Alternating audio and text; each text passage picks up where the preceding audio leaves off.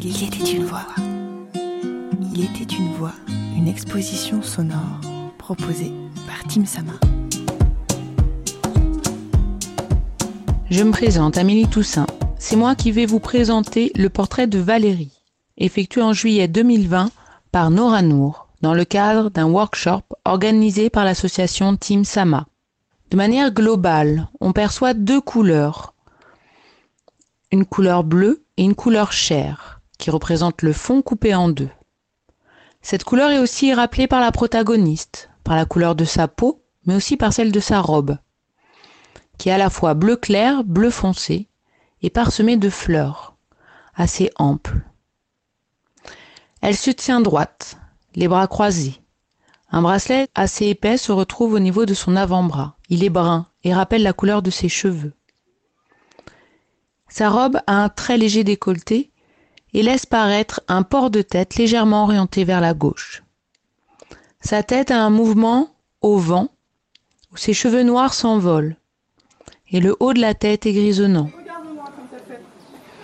Ses yeux marrons sont illuminés, comme le sourire, bouche entr'ouverte. On est dans un mouvement de joie, un mouvement de bonheur.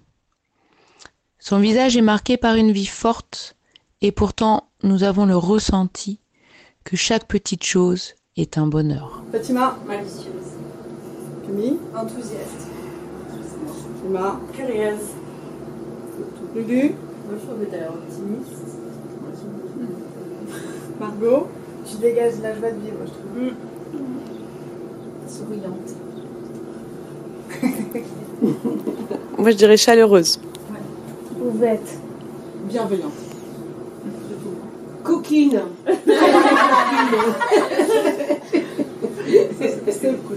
Et gentil, c'est gentil.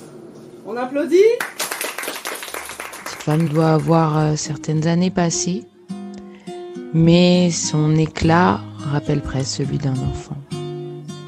Il était une voix, épisode 39 sur 46, réalisé par Margot Labarthe. Merci pour votre écoute, vos retours et vos partages.